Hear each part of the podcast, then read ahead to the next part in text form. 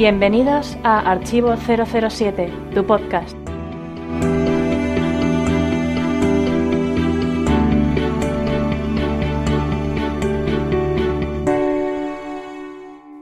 Capítulo 27.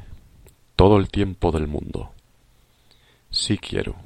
James Bond pronunció esas dos palabras a las diez y media de la mañana de un día de año nuevo, claro como el cristal, en el salón del cónsul general británico, y las dijo con convicción.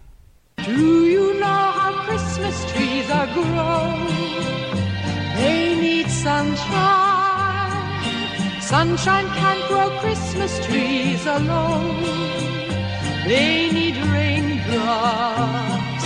Raindrops can't grow Christmas trees. Here's the reason why.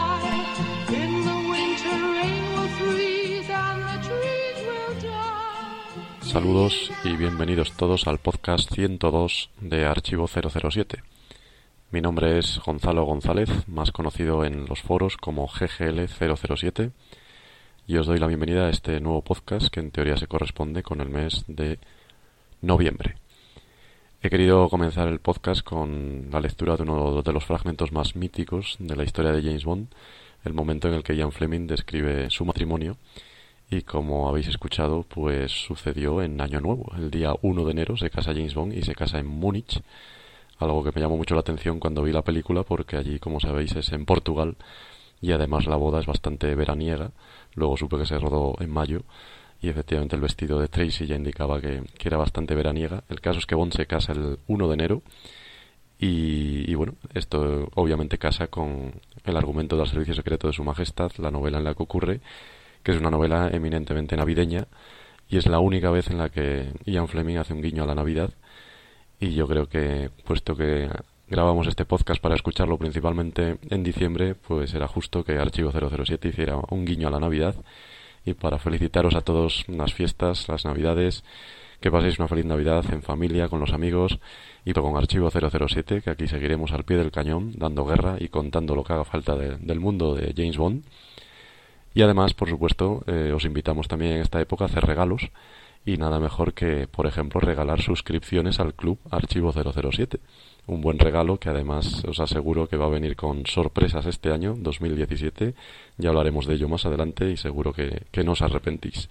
Por lo tanto, feliz Navidad a todos y sobre todo, bondiana Navidad.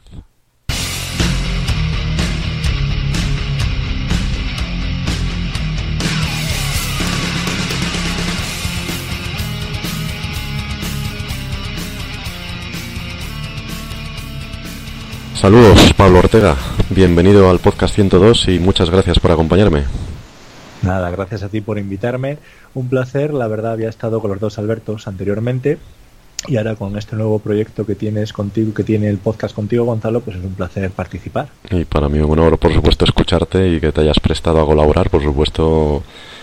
Cuanta más gente nueva mejor, pero mientras llegan los nuevos o se atreven, pues así les vas quitando el miedo, un veterano como tú. Bueno, oye, en esta nueva etapa yo soy nuevo, ¿eh? Vale, vale. Pues entonces bienvenido al centenario podcast y a partir de ahora pues a sumar o a seguir sumando intervenciones. Será un placer. Muy bien, comenzamos entonces ya con las opiniones de los oyentes. Opiniones de los oyentes. El podcast 101 ha sido comentado en nuestro foro por 007 David, Pablo Ortega, Klaalk, Jaime Lazo, Gogol, Miles Messervy, Alberto Bond, Rapsodia 154, El Santo y yo mismo. Y se ha destacado la introducción y el debate sobre Blofeld, aunque también ha habido críticas unánimes al sonido. Así es, gracias a todos por el recibimiento que me habéis dado en esta nueva etapa de podcast y espero que en este ya se nos esté oyendo mejor. He hecho unas cuantas pruebas con Pablo y, y bueno, hemos probado el sonido, le he bajado el volumen, lo he subido, en fin, no sé muy bien si lo habré conseguido, pero pero estamos en ello. ¿A ti qué te pareció, Pablo, el podcast loco- anterior? estás más loco que la bolsa de, Sí, de sí, Wall Street. estamos subiendo y bajando, sí. ¿Qué te parece a ti, Pablo, el podcast anterior? Estuvo muy bien, estuvo muy bien, sobre todo por el inicio, la presentación que tuviste. Eh, Esto es como los, los Bond, cada vez que se presenta uno nuevo, tiene su presentación en, en el pretítulo, en la escena pretítulos. Y la verdad, tuya fue espectacular, básicamente porque, claro, yo soy un fan del literario y bueno, que empieces por él, pues pues fue un todo un honor y un placer escucharte. Y luego, pues la temática que fue Blofeld, pues la verdad es que a mí me, me gustó mucho y además es una temática que, que- que los fans debemos de, de retomar de vez en cuando. Porque la verdad es que, claro, tú te puedes leer los libros y tienes ahí el literario que si le puedes sacar mucho jugo, como puse en el foro. Y luego, claro, está el, el cinematográfico, que, que quieras que no, aunque son un mismo personaje, la forma de focalizarlo ha sido distinta Hombre, claro. en un medio y en otro. Sí, sí. Pues muchas Y gracias. Fue, fue muy interesante escuchar la- las opiniones de David y de, y de Jaime. Bueno, y de Juan, mejor Sí. dicho. De Jaime Lazo, alias que pelazo. Gracias por tus palabras y, y en efecto yo creo que, que el tema de Blofeld siempre está de actualidad, pero más con Spectre, claro. Y bueno, es el archienemigo por naturaleza casi de, de Bond, por lo menos el que más veces apareció en las novelas, así que se merecía un programa. Muy bien, pues pasamos entonces ya a la opinión de El Espontáneo. El espontáneo. Este mes destacamos la opinión de Love for 007. Que en nuestra cuenta de Instagram nos decía, soy parte del 1,15%, haciendo referencia a una estadística sobre desde dónde se oye nuestro podcast. y ese 1,15% se corresponde con Argentina, o sea que Love for 007 es argentino. Aprovechamos entonces para saludar a no solo a nuestros amigos argentinos, sino a todos los amigos americanos y les invitamos a participar en nuestro podcast. Me sorprendió bastante esta estadística porque decía que en España solo había un 80% de oyentes. Yo creía que sería el, el 99, pero no, no, solo el 80, el 20 es en el resto del mundo. Con lo cual, ¿qué te parece a ti, Pablo, que para nuestro podcast el, el mundo nunca sea suficiente? Y, y dentro de poco la galaxia, pero eso ya sería meternos en otra saga. No sé, eso ya no sé Eh, si llegaremos a tanto. Ah, es una maravilla, es una maravilla. Somos como, como, como Quantum, estamos en todas partes y es un placer que seamos internacionales y que nos escuchen al otro lado del Atlántico. Es, una, es un verdadero placer y eso significa que estamos haciendo las cosas muy bien, que es sí, así es, porque efectivamente aprovecho para recordar que estamos también en Facebook, en Twitter, en Google Plus y, me consta que tú también nos sigues por ahí, ¿verdad? En varias redes sociales. En todas las redes sociales que, que ahora mismo hay, que son las más eh, influyentes, las que más destacan, ahí, ahí os estoy siguiendo porque la verdad es que lo bueno que, que tiene Archivo 007 es que se, se está actualizando todos los días. Entonces todos los días tienen las últimas noticias de James Bond, las tienes ahí para los que nos gusta y queremos estar al tanto de nuestro personaje cinematográfico y literario favorito, pues oye, qué mejor que Archivo 007, encima una web española. Sí, señor. Y la idea es esa, claro, que el que no nos pille en la web, pues a lo mejor nos pilla por Instagram o le salta una alerta en Facebook o yo qué sé. El en- que no, por todos no- lados. El que no, el que no escucha una noticia de James Bond al día es porque está ahí en un pueblo Porque no quiere. como la abuela de las alubias. Porque no quiere, No, exactamente. porque no quiere y porque no hay medios para ello. Muy bien. Pues nada, pasamos entonces ya a las noticias del mes. Hay podcasts buenos, malos, divertidos, aburridos, largos, cortos, profundos, triviales. Hay podcasts de cine, de tele, de fútbol, de economía, de tecnología, de historia, de poesía, de baloncesto, de Fórmula 1. En definitiva, hay podcasts y a todas horas los encuentras en Radio Podcastellano. 24 horas del mejor podcasting.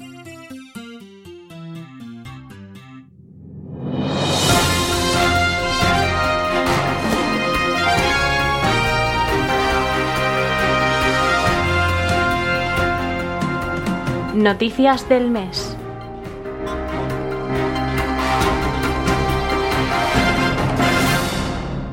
Una de las noticias, yo diría que del año, es la llegada a España del nuevo cómic de James Bond, Vargar, gracias a Panini Comics. Panini se compromete además a publicar todo lo que saque Dynamite, que está publicando mucho, por cierto. Entre otras cosas, por ejemplo, se anuncian las nuevas adaptaciones de las novelas originales de Ian Fleming. Esto seguro que te gusta especialmente, ¿verdad, Pablo? Hombre, bien me conoces, Gonzalo. Sí, sí, sí, por supuesto. A mí cualquier cosa, cualquier cosa que se que se promocione, que se saque de James Bond en nuestro país es es algo para para estar muy muy contentos porque no es un personaje que como Star Wars u otros eh, tenga bastante cabida, sino que es una cosa que parece que es un reducto ahí que queda ahí en, en los centros comerciales. y Es que hasta ahora ya solo teníamos las películas, hasta hace bien poco, solo Claro, las bueno, y- películas. Y, y unas tazas, eh, pero no algo, ¿sabes? Las novelas, gracias a Dios, ahora ECC Comics lo está, las está volviendo a reeditar, pero hasta, hasta las últimas eran las de RBA o algún formato que hay por ahí en el que se sacó, creo que fue Doctor No. Sí, algunos títulos y- sueltos, sí. Y, y Operación Trueno, que se sacó, pero no de esto que digas tú, vamos a sacarlo para hacer la colección. Sí, no, y no teníamos una estantería en los grandes almacenes, está claro. Tampoco. Y es una maravilla, la verdad, que, que encontrarnos con, con ello. Y la verdad es que el cómic era, era un medio que, que estaba bastante desaprovechado y que se le jugó mucho, mucho jugo. Y la verdad que ha sido un placer encontrarnos con, con Dynamite y con Panini que, que los que los va a traer todos y luego pues eh, Vargar pues es un cómic que bueno si bien es cierto que no tiene algunos componentes que, que- que hemos echado en falta sí es cierto que, que la verdad que la calidad del cómic está bastante bien y sobre todo lo que está por venir que tú lo sabes mejor que yo Sí, señor, luego hablaremos de ello en el debate, hablaremos más de de cómics, ello. no adelantemos acontecimientos. Pero bueno, este mes tenemos también más noticias de publicaciones, ¿no es así? Cierto, nuestra amiga Dalton Fisher ha publicado su libro sobre Timothy Dalton, una guía completa sobre su trabajo en cine, teatro, televisión y doblaje. Además cuenta con ilustraciones de Pat Carvajal. Sí, nuestra enhorabuena a Margarida Araya, que es el verdadero nombre de, de Dalton Fisher, que por cierto es especialista en teatro y bueno, licenciada. Hay que destacar que es un libro que llena un hueco además porque no había mucho publicado sobre Timothy Dalton. Tú que eres además experto daltoniano, Pablo, ¿estás de acuerdo, no? Hombre, más que experto, me, me- me gusta mucho. Eh, Para mí ya sabéis que es mi bon favorito. Sí, pero seguro que no tienes muchos Pero- libros de él, ¿no? No, no, no, no, creo Claro, que, es que- es que no lo sabía, por nos eso. pasa- como nos pasa mucho, es que no, no había, no Claro, había, porque claro. es un actor, es un actor que la verdad es que se deja ver poco, se deja ver y se deja leer poco. Entonces siempre cuando aparece, cuando aparece un libro como, como es el caso del que ha escrito Margarida Araya, pues la verdad es que no solamente a los que nos gusta Timothy Dalton, sino a, a los que nos gusta James Bond en general, pues es, es un placer porque de Sean Connery, de Pete Brosnan, de Roger Moore, de Daniel Craig seguramente en breve tendremos. Está muy manido el asunto, pero de Timothy Dalton no, y los que nos gusta como actor y sobre todo como Bond, pues sobre todo por saber qué opinaba él en determinados momentos, ¿sabes? Como por ejemplo puede ser cuando fue elegido Bond, o también cuando eh, se rumoreaba que iba a ser elegido, o después, sobre todo en los 90, cuando estaba ahí furulando por el ambiente el hecho de que, de que no siguieran el papel, esas cosas, pues aquí los podemos encontrar en este libro porque viene, pues eso, opiniones al respecto de, de sus proyectos, eh, en fin, algo importante y, y que nosotros los fans, al igual que ocurre con el Sound Kind of Hero, pues es algo, algo que está muy bien porque lo puedes consultar cada dos por tres y además tienes la opinión de primera mano. Sí, sí, yo creo que es también eso, un libro de consulta, porque viene la filmografía completa y con, vuelves a él una y otra vez. Cada vez que ves una de sus películas te apetece volver a él y Claro. ver lo que dijo la crítica en su momento, lo que dice él. qué opinó él, qué Exacto. opinó él, qué decía él. Sí, sí. Bueno, pues también este mes ha salido a la venta el libro El Carmín y la Sangre de Montero Glez, que es como suele hacerse llamar Montero Glez. Es Montero González, claro está, y ha sido premio Ateneo de Sevilla con esta novela. Pues la sorpresa es que el protagonista no es otro que el comandante Ian Fleming, cuando pasó por Gibraltar durante la Segunda Guerra Mundial para crear la, la Operación Golden Eye. Toda una sorpresa, ¿verdad? La verdad es que sí, el otro día, el otro, yo suelo, yo suelo ver eh, Página 2, es un programa de literatura, aparte también de literatura, bueno, de, de otras cosas, por ejemplo, culinario, en el sentido de ver qué, qué comidas y qué recetas salen en, las, en los libros, pero bueno, sí, en esencia es literario, un programa de sobre literatura. Y me sorprendió mm, poner el, el programa y, y ver de repente que salían los, los acordes de, de Goldfinger. Y eso, pues, anda, ¿y esto? Y después, pues bueno, todo ello, vamos, lo menos que me iba a pensar yo es que se iba a crear a día de hoy una novela en el que el protagonista fuera Ian Fleming. Eso me sorprendió muchísimo y bueno, me, me, me, me, me puso los ojos como, como platos.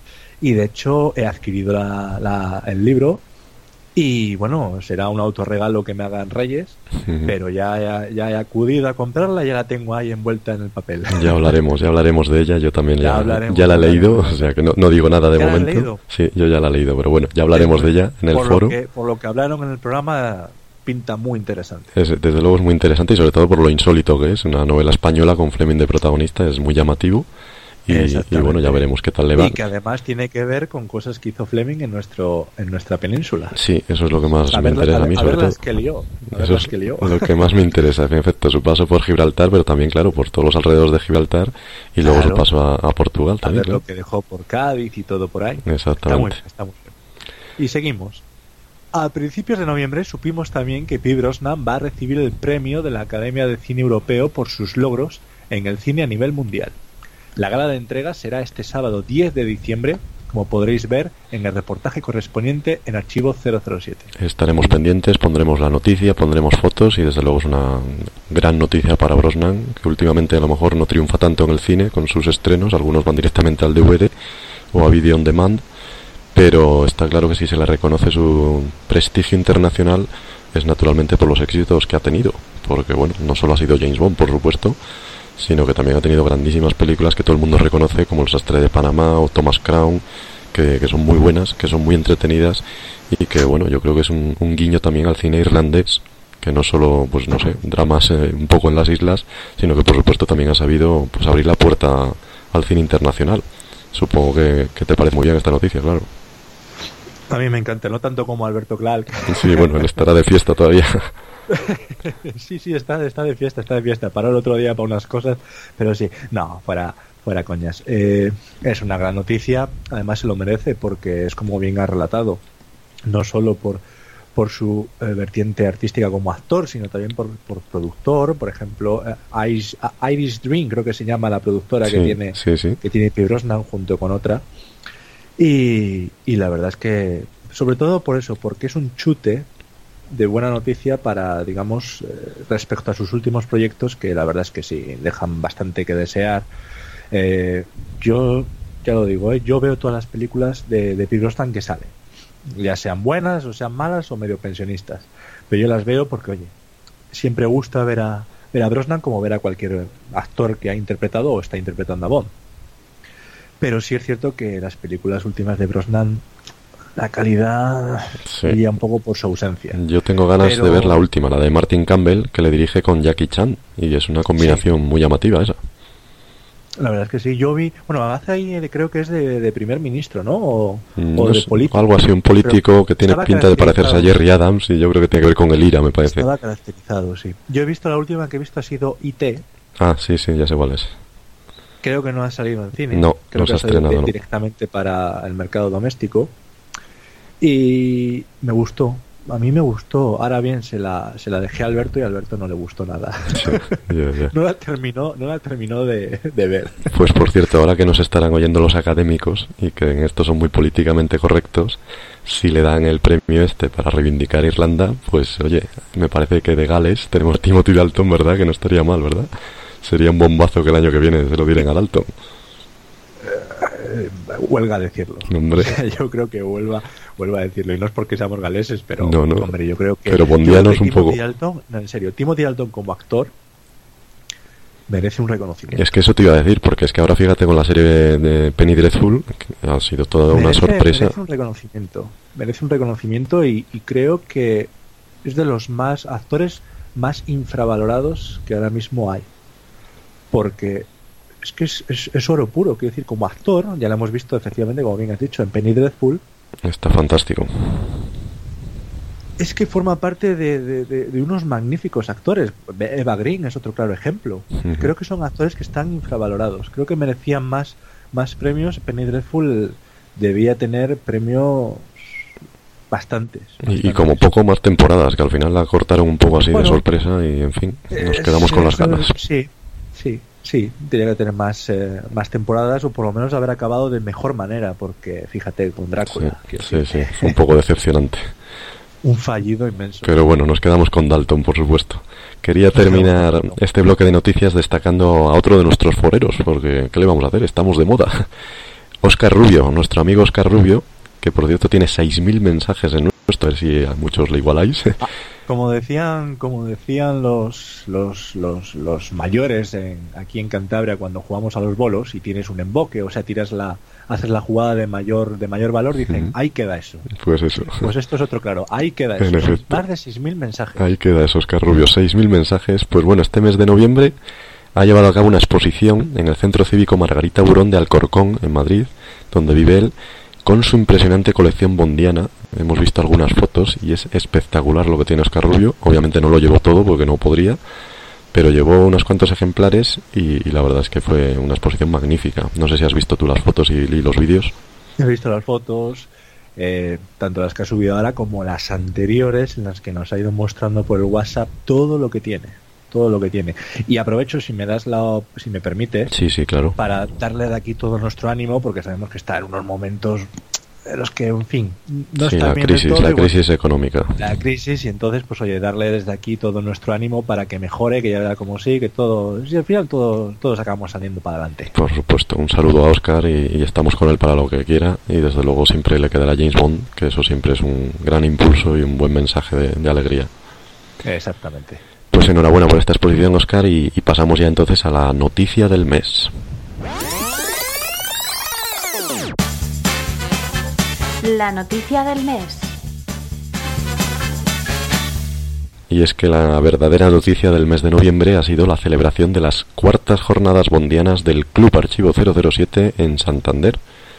Y como tenemos la suerte de contar con uno de los asistentes, ¿verdad, Pablo Ortega? Nos va a contar qué tal les fue el sábado 19 de noviembre. Y eso que no estuve el viernes que también hubo lo suyo Empezó, empezó el viernes, me consta. empezó el viernes siempre con, con una cosa que es nos pensamos que realmente son la- lo que ocurre el sábado, ¿sabes? Con los concursos, pero también hay que valorar muchísimo las charlas que da eh, Javier Aficionadillo los viernes. Porque no solamente para los que somos de Cantabria, sino incluso para los de fuera, porque es que es un libro. Yo Sí, me sí. quedé una vez, estuve una vez con él y pues eh, cuando, cuando vino francés, recuerdo, y estuvo contándonos historias de, de, de Santander, estuvimos a- andando por allí, visitando los monumentos y es un verdadero libro abierto. Es un una maravilla, sí, yo- además, como, como lo sabe explicar, por algo será profesor.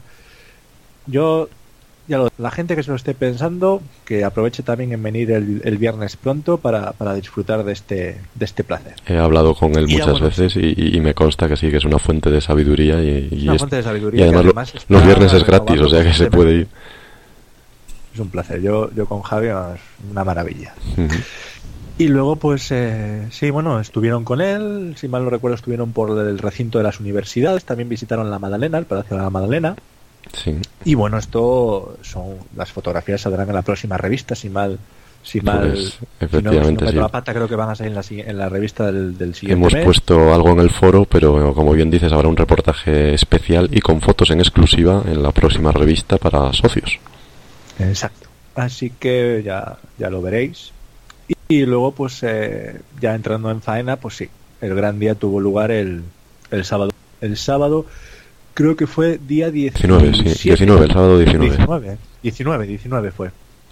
Pues sí, ahí nos reunimos unos humildes foreros, tales como Eduardo alias Ebardo en el foro, Iker Kerryworth, Javier Aficionadillo, José María JM Banja, Luis, Rafael Rapsodia 154, David, Alberto Clal, que fue el que lo organizó. Como siempre, lo que toca destacar es el ambiente magnífico que hay. Eso es lo que somos eh, gente que estamos todos los días hablando por el foro y realmente luego cuando nos encontramos en persona lo que reina es un ambiente como de amigos de toda la vida que es lo, lo bueno. Pero aunque haya sea la primera vez que lo veas aunque nada nada siempre lo que reina es un ambiente pues eso dicharachero un ambiente en fin. Yo invito a todos a, a los que no han estado todavía que vengan y luego, pues eso, empezamos con, con una charla sobre los descartes que ha habido a lo largo de la saga, que impartió Alberto. Y, como no Alberto López, el organizador, eh, hay que decirlo, es Alberto es el alma. Si él no, no, no, no estuviera o, sea, o no lo hiciera, esto no existiría, esto no se daría, porque el trabajo que se lleva de meses de elaborar los concursos, de elaborar las charlas, de, de los premios, todas estas cosas, es, eh, nacen de él, salen de él.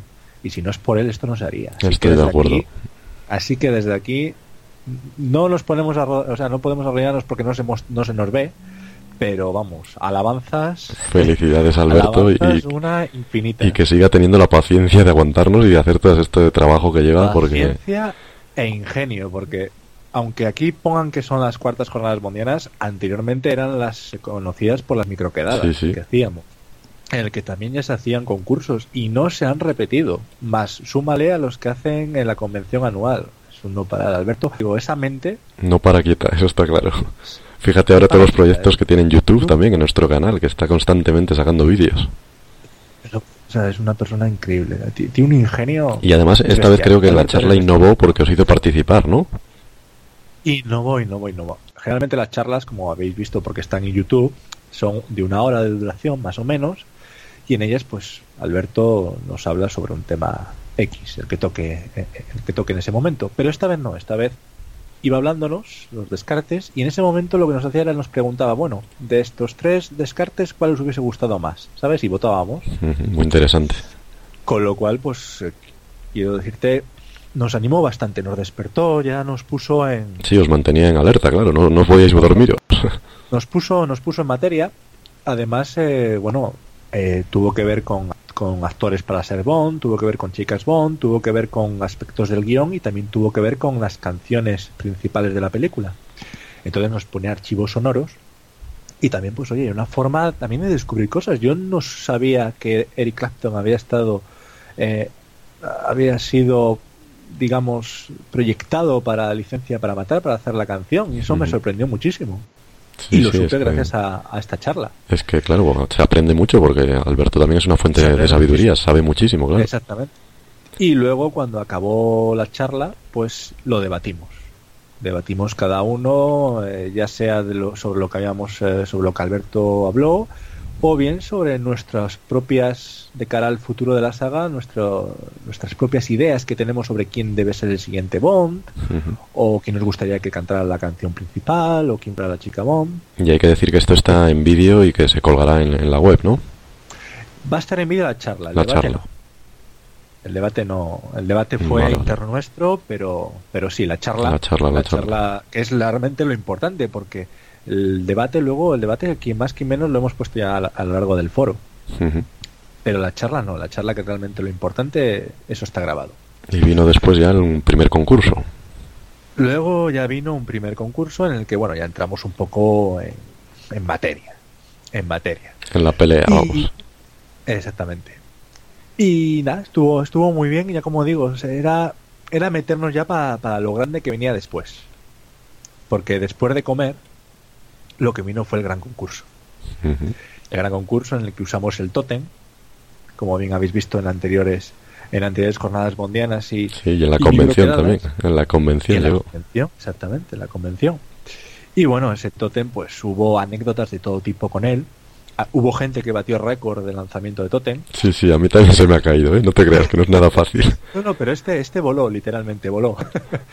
voló, luego se dio una, una, una cosa muy buena que fue que eh, aficionadillo cogió el tótem, le elevó para arriba y mientras tanto Luis y Ebardo, si mal, si la mente no me falla, el recuerdo no me falla, se, se juntaron y se dieron la mano. Iba a ser, digamos, un triple empate Con coreografía y todo. pero gracias a que Javi soltó el tótem para arriba en vez de lo que haces, que es lo mítico, no para ti, hacia Sí. tu cuerpo, no, lo sacó para arriba y los otros quedaron entrelazados las manos. Pues está grabado. Sí, sí, es buena, es buena. que- así que la gente lo verá. Seguro que Y- Clan nos pone una cámara lenta también. Sí, sí, sí. no lo dudéis. Eh, la verdad es que estuvo muy bien el concurso, muy bien. Hubo sorpresas, hubo sorpresas. Por ejemplo, eh, la rapidez de Luis, Billy es rápido.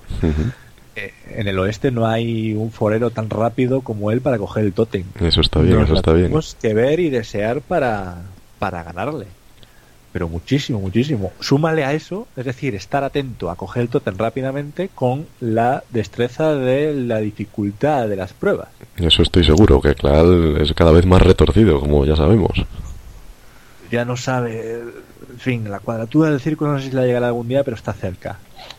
Y, y finalmente, pues bueno, bueno, quedaron quedaron elegidos los ocho los ocho finalistas eh, por, por orden Ya veremos a ver quién ganó y quién quedó último. Y finalmente lo que hicimos fue jugar al Zenit. Jugamos al Zenit una partida que no está grabada, pero pero bueno, así que puedo decir perfectamente que ganó Javier Aficionadillo al Zenit. Y finalmente, pues eh, la jornada bondera la acabamos cenando en un, en un italiano. Eso te iba a decir porque obviamente los bondianos vivimos de Bond, pero hay que comer también de vez en cuando. Hay que comer. Y son comer, momentos comer. también muy buenos porque estoy seguro que la comida y la cena surgieron también conversaciones fantásticas. Exactamente. La comida y la cena, la verdad es que es un momento en el que distendirte un poco más, ¿no? Estar, eh, hablar de otras cosas, no todo, no todo ha de ser Bond. Pero bueno, también puedes hablar, oye, pues de cómo te va la vida, de estas cosas, ¿no? Confraternizar un poco más. Y estuvo muy bien. El problema, o la pena, es que, claro, pasa muy rápido. La cena, la cena se, nos, se nos pasó como, como un suspiro, se nos pasó. Y eso supone ya que acababan las jornadas, que es lo triste.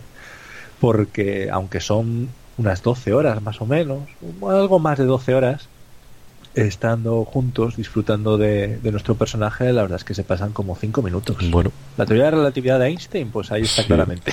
lo identificado. único bueno es que duran poco, pero son muy intensas y, y te dejan con ganas de más, claro, de eso se Te trata. dejan con ganas de más. Yo creo que todo el mundo que ha formado parte de alguna jornada mundial, como es tu caso, Gonzalo, creo que el que la prueba. Volveré, volveré, no te quepa duda. Yo esta vez no pude asistir, pero droga, me quedo con muchas ganas porque estoy seguro de que, bueno, el ambiente es como siempre fantástico, te lo pasas bien, te diviertes, da igual que sepas más o menos. eso tú eres un claro ejemplo que puedes que puede corroborar que, que, que quien la prueba repite Así es. por el ambiente, por por las pruebas, porque recordemos, hay premios, es decir, por asistir uno se lleva premio fijo. Tuvimos premios de, de bienvenida, Sí, sí, esta vez nada más llegar teníais un kit de bienvenida, como, llegar, como en la convención, vamos. Exactamente, tuvimos un kit de bienvenida y luego, eh, por el simple hecho de participar en el concurso, tenías una cantidad de premios. Yo creo que fue lo más difícil, elegir el premio final. Sí, es que es fantástico. La selección de premios, eh, claro, hay una foto de, la mesa de premios. Libros. La mesa de premios es que no se ve entera, porque es que no cabe, no cabe en la foto. Hay que hacer, hay que hacer una panorámica y aún Sí, así sí. hay que estarse ahí bien rato. ¿Por qué? Porque te encuentras libros. Claro, tenemos a, a Eduardo alias Ebardo. Fíjate los libros que puede traer Ebardo. Libros, no te vayas a pensar que son los libros archiconocidos por todos, etc. No, no, son libros que, por ejemplo, yo creo que Aficionadillo se llevó un libro de John Garner. Muerte en Hong Kong, creo que Sí, fue. sí, sí. Altamente difícil de encontrar hoy en día. Así porque está es. descatalogado. Una edición de, de los años Sin 80. embargo, ¿eh? Y sin embargo ahí estaba, ahí estaba como premio. Tienes eh, libros, como digo, tienes eh, bandas sonoras originales de la película, tienes eh, fotos, tienes hasta VHS todavía Sí. por ahí, co- también coches, he visto. coches, cómics, cómics, Novelas en inglés eh, también, en versión original.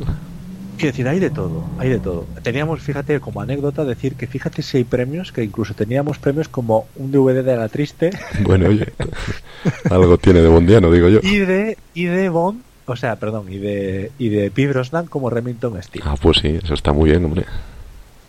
O sea, quiero decirte que, que hay premios a mansalva. Es como digo, mira que los concursos son difíciles, pero claro, llegar allí y decir, estás en X puesto, tienes que elegir un premio, claro. Ha, ha habido casos en los que hemos tenido que cortar la cámara porque hay una cualquiera se ha quedado sí. delante de los premios en plan, a ver cuál cojo. Es que na- nada más llegar y cuando llegas ves la mesa, dices, a ver, me apetece esto, esto, esto, esto, pues por lo menos 10 cosas. Entonces te da igual quedar el último o el primero porque algo de lo que querías seguro que te lo casi Se llevas. agradece, casi se agradece quedar el último porque, claro, si el último tiene elegidos X regalos y se los han quitado, pues claro, vas al que te queda. Pero cuando es de los primeros, No sabes Claro, qué coger. llegas claro. allí y tienes toda la mesa ante ti, con todos los regalos ante ti, ¿sabes? Y es en plan, es que no puedo elegir solo uno. Sí, sí. Es una maravilla, es una maravilla. Por eso invito a, a todo el que quiera, aparte de que, quiero decir, no estamos en un sitio feo, estamos en Santander. Eh, damos la opción, como digo, de que Javi Aficionadillo enseñe la ciudad, explique la historia, y no solamente la ciudad, sino que hemos tenido también an- en anteriores ocasiones la oportunidad de desplazarnos por todo Cantabria. Sí, sí. Y luego ya al día siguiente eso, los regalos, eh, el buen hacer de Alberto con los concursos, con las charlas, Pues nada, esperamos. reina, la comida, quiero decir, no es por nada, pero la comida la hacemos en el sitio que está catalogado como el mejor sitio de tortillas de patata de Cantabria. Me consta, me consta, las he probado yo. Exacto. O sea, quiero decirte, somos de Bon y tenemos y somos de morro fino. Hombre, claro, como debe Y ser. después estamos en un italiano que unas pizzas de masa fina. Espero que no estéis escuchando esto a una hora que cercana a la cena o a la comida, porque si no ya se puede estar, vamos, salivando ya a tope. Exacto. Nada, animamos a todo el mundo a que participe. A ver si al primero que hay que animar es. Alberto. Creo que las siguientes van a ser sobre abril, mayo Eso te iba a decir. 2017. Animamos a Alberto Vaya. para que las organice para la primavera, que además hace mejor tiempo. A lo mejor hasta pasamos por el sardinero, por la playa y, lo mejor es estuvimos, estuvimos paseando después de la jornada de la mañana, estuvimos paseando por el sardinero. una maravilla. un o sea café allí frente al mar. Como digo, si es que no hace falta irse a unos, a, unos países exóticos, si es que aquí lo tenemos. Exactamente. Y bien cerca. Así que el cerca, mejor ambiente bondiano nos espera entonces en las quintas bondiana, en las quintas jornadas. Y para saber más de las cuartas, pues ya digo, en la próxima revista habrá un reportaje con fotos exclusivas para todos los socios. Muy bien, pues pasamos ya entonces al debate.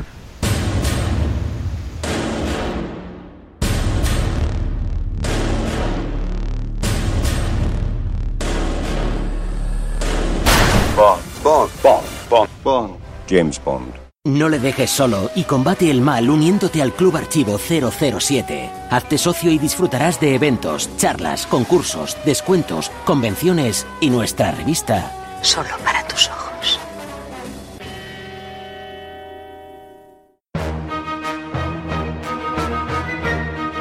Atención a todas las unidades. Atención. El debate comenzará en 3, 2, 1. Y comienzo saludando a toda una institución de Archivo 007, como es nuestro amigo Ramón, mucho más conocido como El Santo. Saludos, amigo, y gracias por acompañarnos en este podcast 102. Hola, encantado de estar de nuevo con vosotros y bueno, y encantado de estar por primera vez con, contigo, Gonzalo, y enhorabuena por el programa anterior que lo hiciste. Fue un debut espectacular. Muchas gracias, es un, un honor tenerte porque, bueno, tú eres una institución. Hablábamos antes de Oscar que tenía 6.000 mensajes, tú tienes más de 15.000. En fin, es un sueño intentar llegar a eso. Pero bueno, algún día, ¿verdad, Pablo? Es que Ramón tiene una tienda de campaña en el, en el foro, hombre. Vive allí. Le ves ahí con el camping gas y todo eso. Así da gusto, sí, señor. Bueno, pues en este podcast, como ya hemos anunciado, vamos a celebrar la, la publicación de Vargar, el nuevo cómic de James Bond, y vamos a hablar de las adaptaciones de James Bond al cómic. Bueno, por hacer un rápido repaso, no voy a contarlos todos, pero diremos que el primer cómic de Bond fueron las tiras diarias en los periódicos. Todavía vivía Ian Fleming y dio permiso para que se publicaran, y la verdad es que está muy bien. Son adaptaciones de las novelas, muy fieles, pero cuando se les acabaron las novelas, pues siguieron publicando, llegando hasta los años 80 incluso. Eh, luego se ha adaptado a alguna película, la primera fue Doctor No, ya me parece que la sacó Marvel en un especial. Pero bueno, luego hasta los 80 no vino la de Solo para sus ojos, también Octopussy, luego en ediciones en Suecia se hizo también Alta Tensión, Licencia para Matar, GoldenEye que quedó a medias, bueno, esporádicas. En los 90 volvió el cómic, pero bueno, eran cómics originales, no tenía nada que ver con, con las películas en principio, con guiones muy peculiares, luego hablaremos alguno de ellos, porque en algunos hasta salía Bond luchando con dinosaurios. Y por fin, Ujú. afortunadamente, en este siglo XXI ha llegado Dynamite, y digo afortunadamente porque va a sacar de todo. Está sacando muchas series a la vez. Ya tenemos Vargar en España, pero ya está sacando la continuación, que sería Hammerhead, otra alternativa, que sería Eidolon. Ha anunciado el cómic de Felix Leiter. Anuncia también adaptaciones otra vez de las novelas. En fin, yo creo que es una buenísima noticia, porque cuanto más tengamos, pues más hablaremos de James Bond. No sé cuáles de todos estos conocéis o habéis leído, Ramón. Pues hombre, yo prácticamente todos. Los conozco, los he leído y los tengo. No esperaba menos. Muy bien. Ah, Hombre, eh, a lo largo de tantos años de ser fan, pues los que se han publicado en España los he ido comprando según salían. Y luego ya gracias a Internet, bendita sea, pues he ido consiguiendo todos esos que por desgracia no han llegado aquí, los de los 90 y tal. Y pues eso te digo, los tengo todos. Algunos son mejores que otros, claro está. Pero todos interesantes. Y, y tú que eres veterano como yo, te acordarás en los 80 que salieron las tiras de los periódicos, las sacó en un tomo también, salieron en grapas, llegaron solo a 4 o 5 números. Y Luego, te acuerdas, creo que Volpera sacó tres, tres números solo de una colección que Eso, parecía que iba a ser sí, una sí. serie. Sí, sí, No, y no en eso, por lo menos en España quedó en tres números. que eran cuatro. bastante flojitos, por cierto, porque eran adaptaciones de unos de, de Suecia que intentaban poner más tinta en la sensualidad y la verdad es que las tramas eran terribles, había alguna de nazis y cosas así. Sí, el primero creo que era. Sí, sí. ¿Tú, Pablo, has leído muchos de estos? Pues hombre, yo, yo me quedo muy corto comparado con vosotros dos. Yo solamente he tenido la oportunidad de, de leer aquellos que sacó Planeta de Agostini y Comic, y Comic Forum, creo que, creo que fue la editorial, que, que me los dejó Javi aficionadillo. Me los dejó un poco en plan, esto te van a gustar, Pablo. Y razón tuvo, razón tuvo. Sí, porque son, son realmente las novelas, las novelas llevadas a, cómic, que, que tanto estos días hemos estado debatiendo aquí en el foro, en plan de si estaban hechas específicamente para fans, porque realmente ocultaban cosas. Desde mi punto de vista no es que ocultasen cosas, sino que yo creo que tampoco vas a estar, no sé, por ejemplo, al principio de Casino Royale cuando se cuando tiene esa reunión Bond con, con Vesper y le cuenta el motivo por el cual él disfruta con la comida o, o por así decirlo se recrea con, con la buena comida, pues no vas a estar eh, eh, mostrándolo en el cómic porque oye, igual eso te lleva tres páginas o cuatro solamente con ese contenido. Entonces yo creo que hay cosas que sí que evidentemente hay que ir al, al asunto. Lo que está claro es que es un lenguaje diferente y, y yo de Son decir- lenguajes diferentes, sí. He de decir que las novelas las descubrí a través de estas adaptaciones. Yo primero me leí el cómic cuando llegó a España y, la verdad cuando me leí luego la novela dije, madre mía, si es completamente fiel, si es que está todo en, la- en el cómic, vamos, me pareció maravilloso. Yo al revés, leí primero las novelas y luego los cómics. Y bueno, sí que pienso que no, no- o sea, no que no se puedan leer independientemente, pero sí que estos cómics sí que son como una versión muy resumida de dedicada, pues si te ha gustado la novela te compras el cómic, un poco así. Pero bueno, que se pueden leer perfectamente. ¿Qué Y yo al revés, al revés, al revés, que empecé con las, con las novelas y después vi las películas. Sí, eso sí que es difícil, eso sí que tiene mérito. Y más con una persona tan joven que tenía las películas de ahí. ¿Qué le vamos a hacer? ¿Qué preferís en general? Iba a decir, adaptaciones de las películas, de las novelas gui- o guiones originales. A ti, Pablo, ¿cómo ves lo de las novelas en cómic? Ah, Es que a mí yo creo que, que las tres cosas me gustan. Quiero decir, al fin y al cabo es sacar un producto de Bond a la calle para, para un público que está deseoso, creo que es, todo, es en el caso de todos nosotros, que está deseoso de encontrarse con material de Bond. Porque es que eh, brilla por su ausencia. Tú vas a cualquier sitio y no te encuentras casi nada. Entonces, en ese sentido, yo creo que ya sea una adaptación de una novela, ya sea una adaptación de una película o ya sea un guion original, como es por ejemplo el caso de Vargas, el que nos toca ahora, yo creo que está bien y yo creo que, que, que lo que hay que hacer es crear ese ansia al fan para adquirirlo.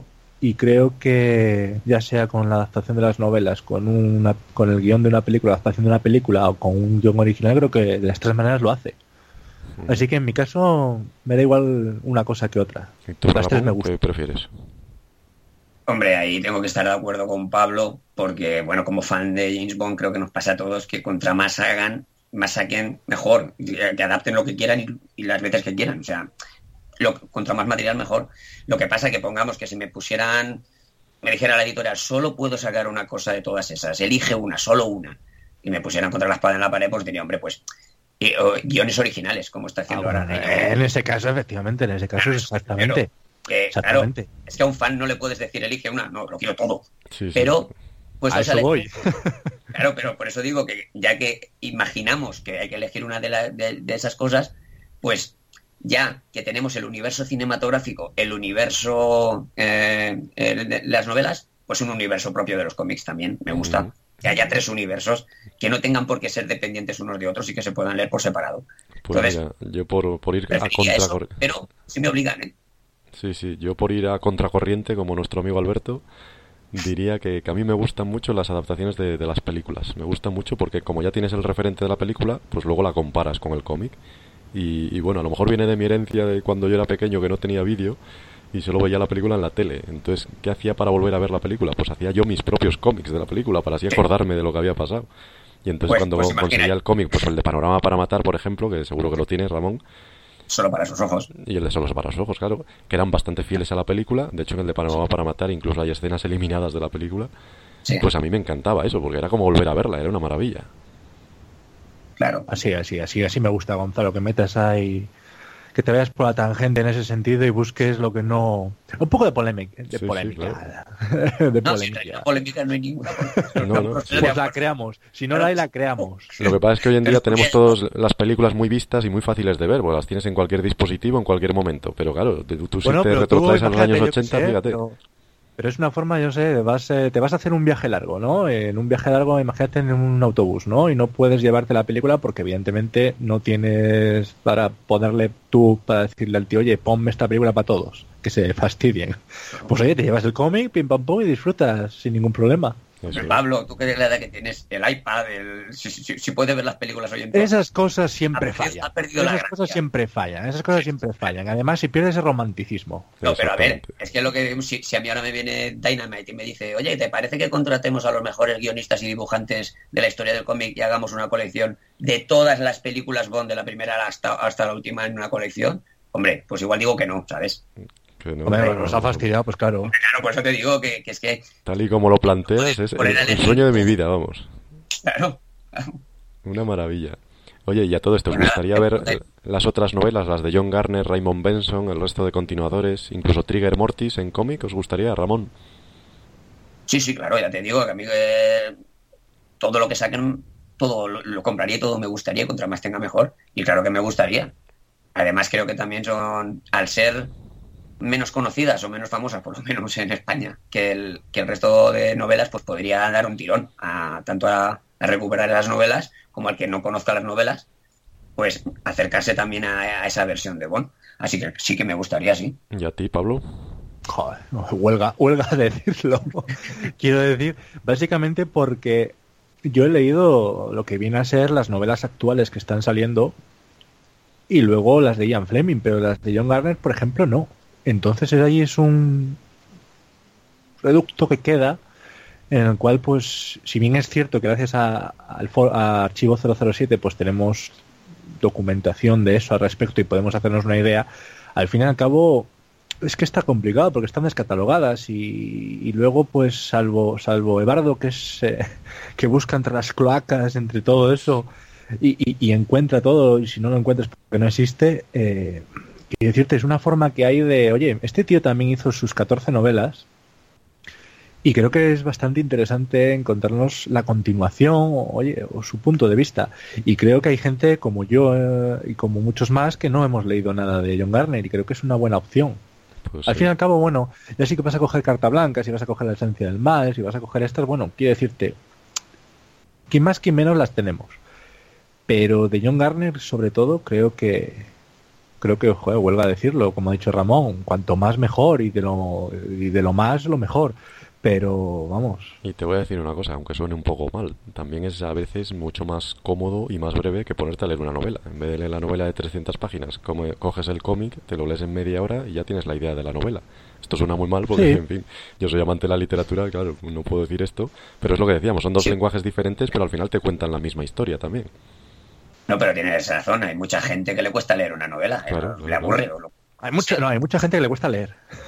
Directamente. cuesta leer. Que vean los dibujos, ¿no? Claro que por el cómic, pues. es- Y hay mucha gente, y hay mucha gente que, y eso te habrá ocurrido a ti, Gonzalo, que, que eres profesor, que te habrán dicho, oye, tienes que hacer un trabajo de este, de este libro, y te habrán preguntado a los alumnos, oye, ¿y hay película? Sí, bueno, ¿qué te voy a contar? Para hacerte resumen. Pues eso. Una lucha Ahora eterna. recientemente, recientemente nosotros tenemos que hacer un trabajo sobre 1984 y ya la gente está preguntando, oye, ¿y si y vale ver la película?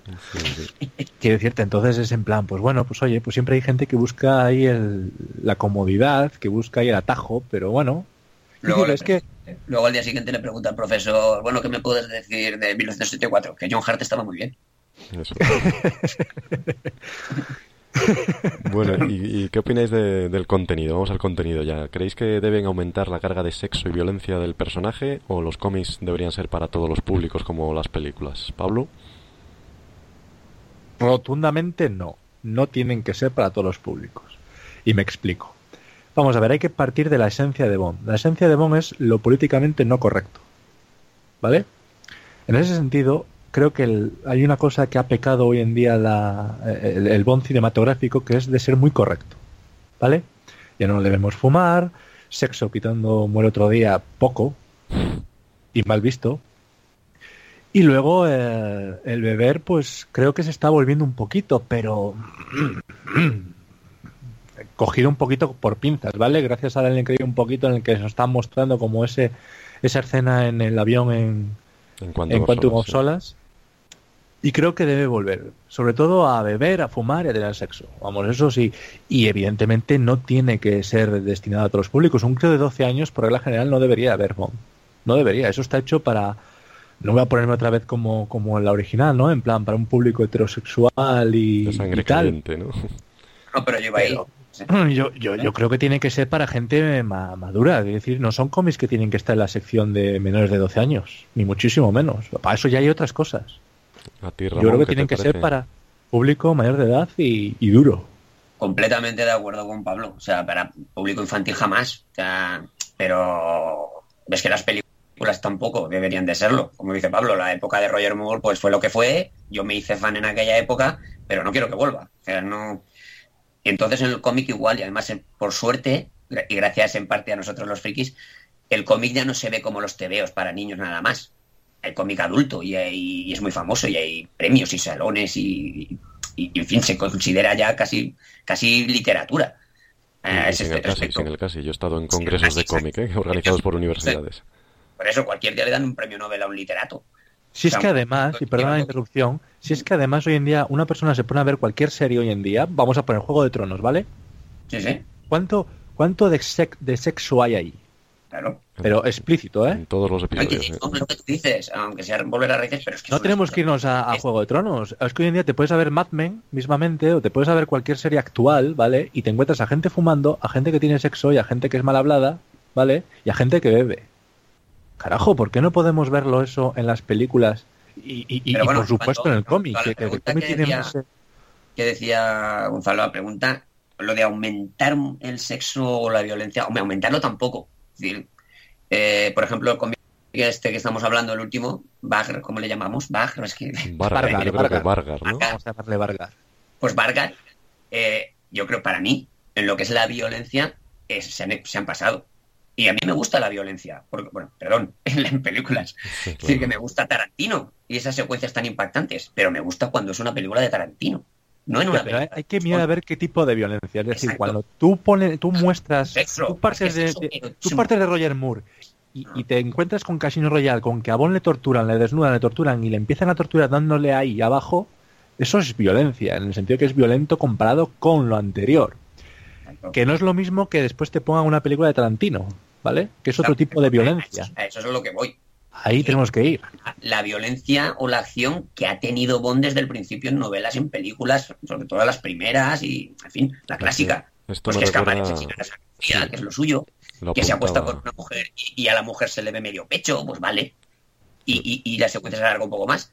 Pero no tampoco convertirlo en, en- en historias ultraviolentas y de carga sexual exagerada. No hace falta. Ya, no, bueno, no lo, es eso. lo apuntaba yo en el foro el otro día y, y decía esto mismo, ¿no? La discusión que estáis teniendo nos lleva a si debemos volver a escandalizar como hizo Ian Fleming. Las novelas de Ian Fleming hoy las lees y son normales, pero en su momento fue un escándalo y fue condenado por los Observatore Romano, el periódico del Vaticano. Sí, Es que a el eso sexo voy. y la Es que tiene que volver el Papa Francisco a, a decir que prohíbe la Eso lectura iba a de decir. James Bond. ¿Tú crees, Pablo, que Eso, tiene que ser todavía ¿sabes cuál es el radical. Sí, porque además mí, eso va a fomentar mucho más publicidad. No, es que hay un problema muy grande en, en el que tenemos ahora, que es que no teníamos antes, que cuando llega James Bond no había nada más. Entonces, con matar a un tío a sangre fría escandalizabas. Pero hoy en día, para escandalizar, como ya se ha hecho todo, desde Jack Bauer, Juego de Tronos que decís, las películas de Tarantino, ya no es, no es tan fácil escandalizar. Entonces, o te vas por exageras, que prefiero que no, o no vas a escandalizar más que los demás. Entonces, haz la película que quieras hacer, o el cómic que quieras hacer de James Bond. Y no trates de escandalizar, haz, haz lo que es James Bond, y punto. Ya, pero ya James es- Bond escandalizaba. por sí mismo. Pero, por ejemplo, dices, es que Jack Bauer tortura a su hermano. Pero esto es como, esto, lo- entiendo a Ramón. Entonces, entonces tienes que hacer que James Bond torture a su madre. Hombre, no. Eh, no, es que no se puede escandalizar Yo más que entiendo Tarantino. Ramón. Esto es como cuando va tu abuelo y te dice, antes todo esto era campo. Pues eso, vale, y ahora es la línea de costa de, de Marbella. Eh, sí, yo entiendo a Ramón, yo entiendo a Ramón. Por eso yo, bueno, el cómic es que ya digo, es que no estoy muy, muy metido en ese, en ese mundo, pero por eso yo digo que las películas sí que tienen que, que- que tenerlo, porque al fin y al cabo llega a un público más amplio que un cómic. ¿vale? Sí, y es, igual, ¿no? es más visual. Pero es Sí, lo pero mismo, es que hay fíjate, cómics Pablo. también muy violentos. Es decir, que no hace falta... Es que le iba a decir eh, que no, una de las en el mundo del cómic críticas hay mucha violencia. Una de las críticas a Vargar es precisamente esa, que es demasiado violento, pero es lo que estás tú defendiendo. Y, y precisamente No, por, por meter más cizaña de- es lo que pero no le ha gustado ahí hay que a- al matizar, santo. ahí hay que matizar, ahí hay que matizar. Violencia del cómic o violencia de Bond, que son dos cosas distintas, pa- bajo mi punto de vista. Es decir, una cosa es que el cómic en general, ¿vale? Sea violento, en el que cualquier personaje te muestra con violencia, otra cosa es que Bond actúe de una manera exageradamente violenta para su esencia, ¿vale? Para Las su idiosincrasia. Si por ejemplo en un cómic, si por ejemplo en un cómic, como es el caso creo que nos ocupa de Vargas, te encuentras con que James Bond, pudiendo matar de dos tiros, mata de cuatro, por recrearse, vamos a decirlo así, ahí ya es- estamos pasando la línea de lo que debe ser Bond, ¿Cuántas balas le meten al profesor Dent? para mí. ¿Cuántas balas le meten? Le mete el cargador entero. si Por puede eso te iba a decir. Y esa es la primera película, ¿eh? El Pero, Doctor pero No. es que no es lo mismo. Es que no voy a eso. Es que, claro, es muy difícil hablar de algo sin poder decir nada por si es spoiler. Pero bueno, Gonzalo, sabes que a me refiero que, por ejemplo, hemos visto miles de trucos de Q y yo creo Sí. que no hacía falta el que le da aquí en este cómic y Sí. cómo se muestra luego. No era Sí. necesario. Para mí no era necesario. Bueno, no sé, Lo veo, no, no me ahí- escandalizó tanto, no me llamó tanto la atención, no te creas. No, no, a ver, no me está escandalizando. Estoy diciendo que ahí yo estoy leyendo... Ramón le va a escandalizar esto, por Dios. No, no, Pero algo de llamar la atención, de decir eh, qué violento, pero, qué brusco. Pero me llama la atención, pero escuchadme, es por lo que os estoy diciendo, que estoy leyendo un cómic de James Bond y de repente me digo, coño, ¿qué hace aquí Tarantino? Es decir, no, eh, si quiero, Claro, eso voy. claro, si quiero ver una peli de Tarantino ya sé lo que veo y lo que quiero, pero James Bond no quiero que sea Tarantino, a no ser en una, una película especial que hiciera Tarantino fuera de la saga como un experimento, que estaría bien verlo. Pero en la, en la saga original o en un cómic normal de lo que va a ser una serie, pues no, me gusta el James Bond de toda la vida. Y yo quiero hacer una pregunta a Gonzalo. La forma, o sea, a los que mata Bond en Vargas de esa manera que yo he dicho antes, ¿han tenido una relación en el sentido de han querido matar a Bond antes de esa manera? Sí, claro. Eh, han, han, por así decirlo, ordenado que maten a y ese tipo de cosas como para que Bond coja y diga, toma, Como bien taza, sabes, taza y media. Bond solo mata a profesionales. O sea que efectivamente son asesinos, claro. No, pero lo que dices tú, Pablo, o sea, no hay una venganza, no le han hecho nada personal a él. No, no, Ah, no es es- personal, pero son profesionales Es del el crimen. secundario, o sea, él Entonces, entra, eso, eso para mí entra, la diferencia entre el profesor Dent y estos dos. Claro, él entra en una guarida, por ejemplo, la guarida del malo, y la típico que tiene que eliminar a los cuatro guardias que hay delante. Pues a esos, por ejemplo. Sí, sí, a esos, no. por ejemplo. Pero no es culpa de él, es que lo digo, digo. es por una cosa que le da Q. Por eso digo, hay que leer el cómic. Bueno, vamos a pasar, que si no seguimos demasiado y nos enrollamos. Vamos a ir a- al propio James Bond. ¿Cómo os gusta su caracterización o cómo os gustaría? ¿Parecido a algún actor lo veríais? ¿O preferís que sea con más elegancia, con más humor a lo mejor? Ramón, ¿a ti qué te parece? Hombre, yo también depende. Si es la adaptación de una película que se parezca al actor. Sí, ahí está Pero claro. si es, claro, pero si es como los cómics actuales o como los de los 90, o sea, historias inventadas en un universo propio del cómic que no se parezca a ningún actor. Ahí tenemos la, o sea, eh, un dibujante tiene la oportunidad de ser lo más fiel posible o más o menos parecido a la descripción de Fleming, que un actor, por mucho que se parezca, pues no lo va a conseguir. Entonces, si puedes a- ceñirte a esa descripción y hacerlo en cómic, pues me parece mejor que intentar que se parezca o a ningún actor ni que haya interpretado a Bond ni que no. Por ejemplo, digamos que alguien dijera, pues voy a hacer un en esta historia de cómic que se- los rasgos se parezcan un poco a Brad Pitt para vender más. Pues no. Ujú. ¿Y que el parezca. carácter, el carácter del personaje, la elegancia y el humor? Sí, siempre lo, lo mismo, el- el- un poquito de humor, eh, elegancia, eh, saber estar, y lo que es James Bond, cómo se describe en las novelas y cómo se describe en rasgos generales en las películas. Pero bueno, ya sabes que hay diferencia, ¿no? No es lo mismo el Bond de Craig que el Bond de Brosnan. Sobre el sibaritismo o el Bond de Roger Me Moore. refiero- pero me refiero a la, a la esencia, o sea que unos son más humorísticos que otros, pero todos tienen la elegancia y todo eso. Entonces, en eso, igual que en las películas, si quieres hacer, hacer un cómic en un tono un poquitín más cómico, pues no me importa. Y sin embargo, el cómic siguiente es más oscuro, pues tampoco me importa. ¿eh? Pero siempre que guarde una. Y el parecido físico, ya te digo, el, el que diga Fleming. ¿Y tú, Pablo, qué opinas? Yo creo que se debe de suprimir el humor, personalmente. ¿eh? Eh, no me gusta ver humor en Bond, en el sentido de que personalmente lo aleja de Fleming. El Bond de Fleming no es humorístico, en absoluto, es totalmente lo contrario. Es decir, es serio, primero el trabajo y luego está el placer. Sibarita, un rato largo tiene que ser, ¿vale? Eso, por supuesto, elegante también. ¿eh? Y luego, en cuanto a la caracterización, haber dicho, ha dicho Ramón que, que no quieres que, que se parezca a ningún actor. Yo personalmente creo que es que va a ser va a ser difícil, va a ser difícil porque siempre que digas que no un fan, aunque no sea 100% la caracterización de uno, va a decir, joder, se me parece a este, se me parece al otro. Es inevitable. Entonces, en ese sentido, pero eso, entonces, en ese sentido, sí, por supuesto, libertad, libertad al dibujante, eso, eso huelga pero, libertad al dibujante, pero te, pero las características del personaje te va a llevar a que se, a que le des un cierto parecido a alguien. Pablo, eh, en el foro preguntaron, no sé quién, eh, que el- en el, en el cómic de este último, ¿a qué actor se parecía?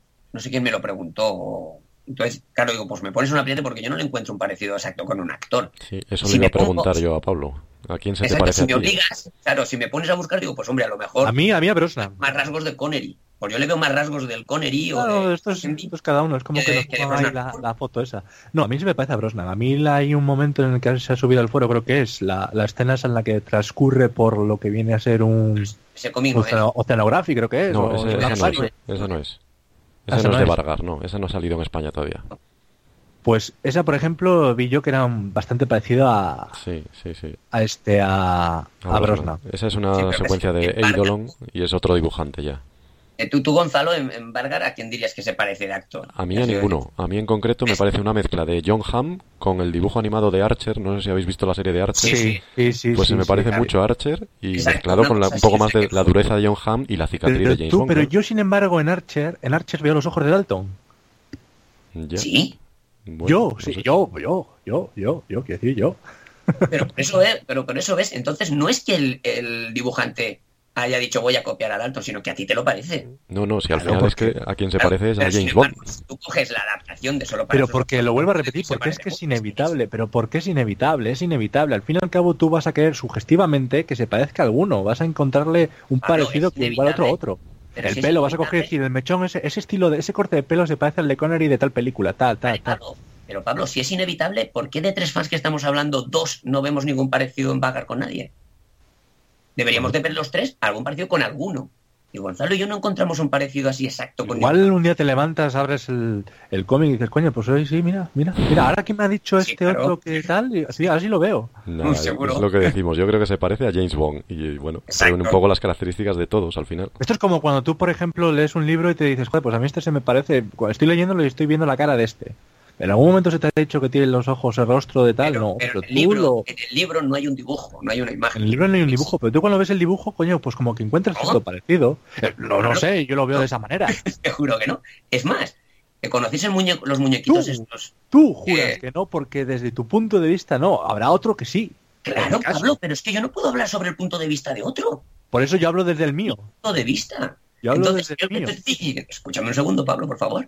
Lo que, te, lo que te digo es que si bien hay cómics, sobre todo, claro, que adaptan a películas que dices, este tío sí que ha dibujado a este para, ser- para que se parezca a Roger Moore, y se parece a Roger Moore. O, por ejemplo, mira, en el cómic de eh, El Servicio Secreto, ¿cómo se llamaba? El- hicieron una película hace poco, Kingsman, Ah, Kingsman, sí. ¿te acuerdas? Sale al final un tipo que lo liberan y sin decir que es Pierce Brosnan dice, yo he sido agente secreto antes de que tú nacieras. Y no dice quién es, pero tú lo ves dibujado y dices, ese tío es Pierce Brosnan. Sí. No piensas que es Roger Moore ni Sean Connery, porque ha dibujado a Pierce Brosnan. Pero en Barkham no pasa eso. No dices, uy, ha intentado dibujar a Connery, intentado dibujar a Brosnan. No. Que a alguien le parezca, pues claro. Como es como cuando vas por la calle y alguien te dice, mira, ese se parece a mi primo. Y luego dices, tú que va, no se parece en nada. Claro, eso Ah, es eso, objetivo. claro. Pero Bueno, que pues oye, que el dibujo, el dibujante no ha, no ha intentado que no se ha parezca. hecho el molde de un actor no concreto.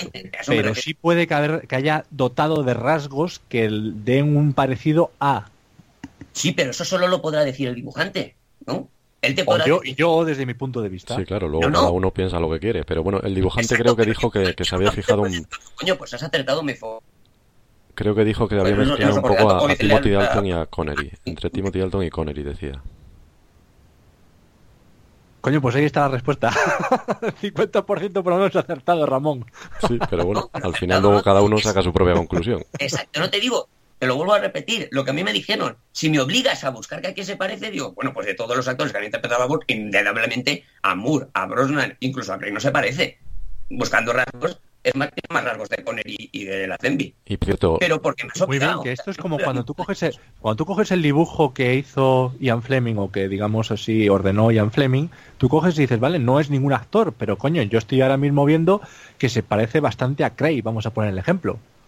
Que tiene muchos más rasgos de Craig que de los otros, o que tiene muchos más rasgos de Connery que de los otros. Pero, Claro. Pues vale, pero no es, eh, no es decir, coge- le ves tú y dices, anda, es este. No, cada uno puede tener su cosa, pero que sí que tiende a. Pero pues entonces yo te estoy diciendo que el dibujante de Park ha cogido y ha dicho, a ver, James Gonzalo, un pon orden, anda, pon orden aquí. nada, nada, estamos dando círculos ya, andando en círculos. Nada, para solventarlo, os iba a decir que al final, en las páginas finales de la edición de Panini. Tenemos eh, los bocetos, los bocetos originales. O sea que ahí tenéis varias versiones de cómo iba a ser el Bond, con la cara más alargada, más estirada, más Claro, a eso voy, a eso voy. Y tú Así ves que ahí los tenéis, ahí sacáis dices, ya pues los este parecidos que queráis. este.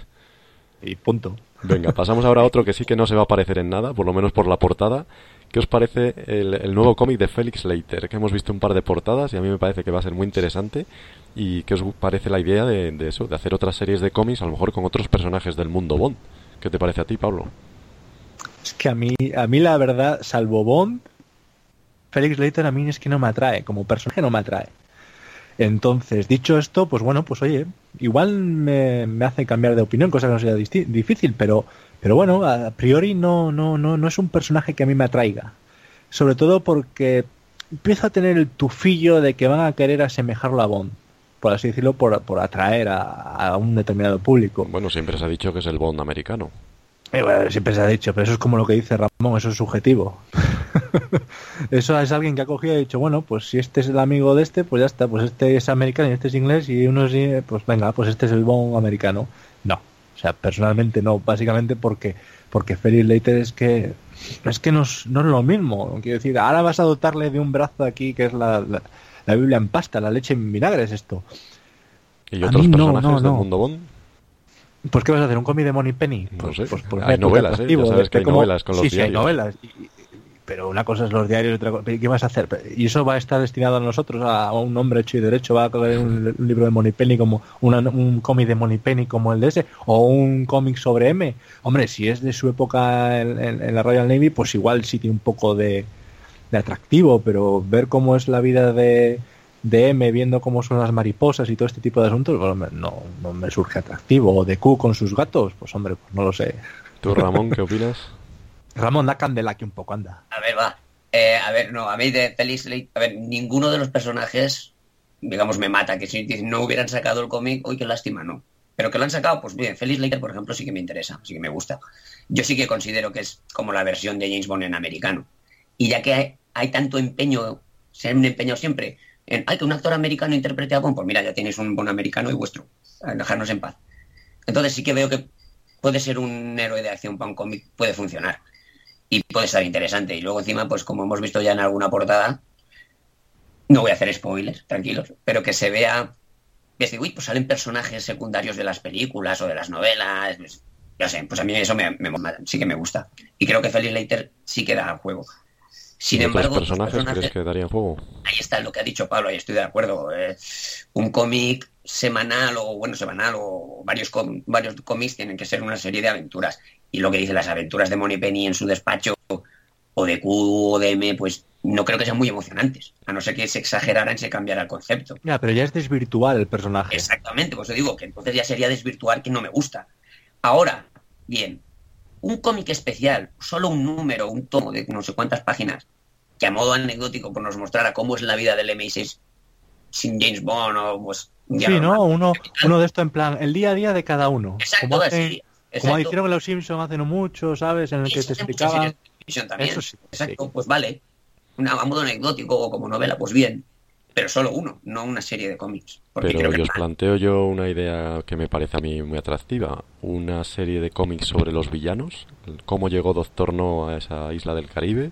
Yo Sí, sigo sí. viendo lo especial. Yo sigo viendo lo especial. Es decir, un cómic especial. número especial. Sí, sí, una serie de seis números solo, como es Vargar, por ejemplo. Es un volumen de seis números. Exacto. Y yo creo que sería interesante ver a Doctor No o Goldfinger o cómo crearon sus imperios megalómanos.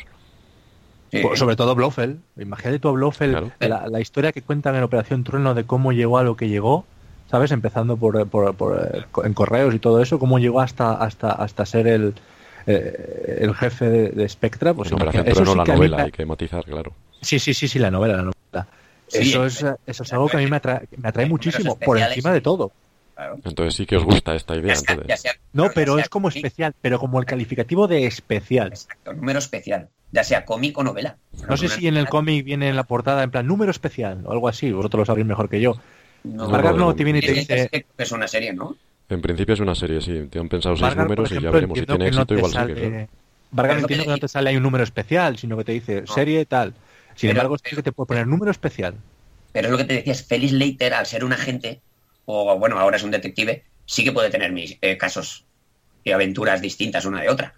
Pero lo que dice Pablo, Monipenny, poco le puede pasar al día.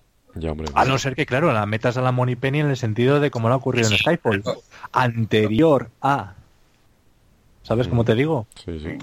Que eso es otro cantar, pero mm, es que ya te digo, es que es, no Es sé, es como, es forzar mucho la máquina, exactamente, es forzar la máquina y creo que no hay Es, un- es ya querer sacar dinero. una demanda para ello. Ya veremos. El, el problema, claro, es que llevamos muchos años de carencia de cómics. El problema será saturarnos ahora. Si salen demasiados, el peligro es que se Claro, bueno, sí, la- eso sí. Igual te sale un colectivo de mujeres que te dice, oye, ¿por qué Money Penny tiene que estar, ser la eterna enamorada de Bond y tiene que ser? Y te, hace- y te, y te hacen una evolución del Samantha Bond. Hombre, la historia ¿cómo te de? Honey Rider tampoco estaría mal, ¿eh? Saber lo que hizo antes, ¿eh? No estaría mal. A ver, a ver si ahora, an- eh, o sea, antes no podíamos comprar cómics porque no había y ahora no podemos comprarlos porque hay demasiados. Pues por eso. Porque- por eso. exactamente. Si se satura el mercado, ve- vete tú a saber. Hay que hacer, hay que hacer como francés, comprar otra casa para meter esas cosas. Bueno, vamos a ir terminando, que si no están los cascos que echan humo ya. Finalmente, ¿de qué tenéis más ganas para el 2017? Eh, Hammerhead, que sería la continuación de Vargar, de Eidolon, que es otra nueva serie con otro dibujante, el que comentaban de que se parece a Brosnan, a lo mejor, el de Felix Leiter, o la nueva adaptación de Casino Royale al cómic. Ramón, Hombre, como, eh, como volvemos al principio, tengo ganas de todo. Eh, no, bueno, en serio, eh, principalmente los de James Bond, principalmente eh, el- la continuación del Hammerhead, la continuación de este, por eso, por continuación y porque son historias nuevas. Y, me gusta, pues eso, que haya nacido un universo paralelo en el mundo del cómic. La adaptación de Casino Royale también, claro, tengo muchas ganas y no solo Casino Royale, espero que las hagan de todas. Pero eso, por novedad y por continuar este, pues el, el Hammerhead. ¿y tú, Pablo? Yo de que cree y diga si sí o no. No, Eso casi que no, en un cómic no creo que lo diga. Fuera coñas. Eh, sí, lo que ha dicho Ramón. Lo que ha dicho Ramón básicamente por, por, por, por la novedad, porque eh, Casino Royale está muy bien que lo saquen y ojalá, y ojalá tenga una buena aceptación para que continúen con ello, pero donde esté, como dijo al principio Ramón, donde esté el hecho de coger y decir algo nuevo, algo que no haya visto hasta ahora, una historia que, me, que, que quiero que me sorprenda, a ver, pues evidentemente eso. Pues yo os vuelvo a llevar la contraria, no sé si es porque soy más Así me conservador. gusta, es lo que tienes que eh, hacer. Lo que más ganas tengo es de ver Casino Royale, a lo mejor porque me la sé de memoria, y entonces digo, ¿cómo va a hacer algo nuevo alguien con Casino Royale? Bueno, pues eso es lo que quiero, ver algo nuevo con Casino Royale, cómo la van a adaptar, cómo va a ser el dibujo, cómo van a respetar el guion Ba- o no. Básicamente creo que lo, eso va a ser el dibujo. Claro, claro, Es que no, no encuentro qué más puede haber. Claro, ¿se va a aparecer algún actor? También, también es buena Eh, pregunta. Y si se va a parecer a la adaptación del, del Daily Strip, de las tiras de diario del periódico. Yo espero que no se parezca a, a- a- a- a, digamos, al dibujo que sí que mostraban las esas, creo que de, Pa- de Panini, sí, si mal no recuerdo, ¿no? No, bueno, perdón, las de Planeta de Agostini. Sí. Las sí, que sí. leí yo, que Las esas hizo el John dibujo. El, el primer dibujante fue John McCluskey y bueno, a lo mejor era un poco sencillo. o ten- el dibujo, no, digo por, por el dibujo de Bond, la fisonomía de Sí. Bond, que no, no, no, no me atrajo era nada. una cara muy amable a lo mejor, sí. Demasiado de abuelito. demasiado. No, no, no. Y, y, ah, y por supuesto, que no se olviden, no se olviden en los cómics nunca de, de, de mostrarle la cicatriz a Bond, ¿eh? Sí, sí, sí. Que no se olviden. Eso es una cosa que como se olviden ya la cagaron por completo, desde mi punto de vista. En Vargas la tienes en todas las, en todas las viñas, vamos. Por eso, por eso digo, porque es que, oye, ahí también. Bueno, pues nada más, vamos a despedir aquí el debate que yo creo que ha sido muy interesante y como estos dos foreros son de categoría, pues ya veis que han llegado casi a las manos. Pero bueno, así da gusto debatir, porque de esto se trata, de debatir y no solo de estar todos de acuerdo siempre. Yo, yo solo me pegaría con un tío a mi altura. puedo agacharme, Ramón, puedo agacharme. Eso es trampa.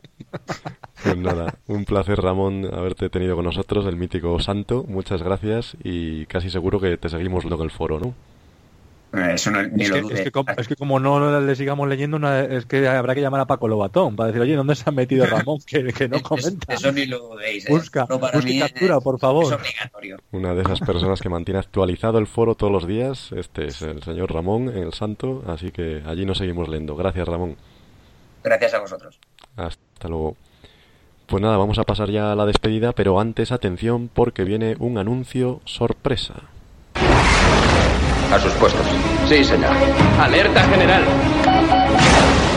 El piloto chino insiste en que estamos en aguas territoriales de su país. Dice que dispararán. Un acto de violencia. Torpedo, torpedo, Un ataque no provocado a un barco en aguas internacionales. Una promesa de guerra. En lugar de una acción decisiva, usted propone Pretende evitar la tercera guerra mundial. El mundo tiene una sola oportunidad para la paz. ¿Cuánto tardará nuestra armada? 40 horas. Y un solo hombre para ese trabajo. Hola a todos, mi nombre es Alberto López, mi nick en internet es Clark.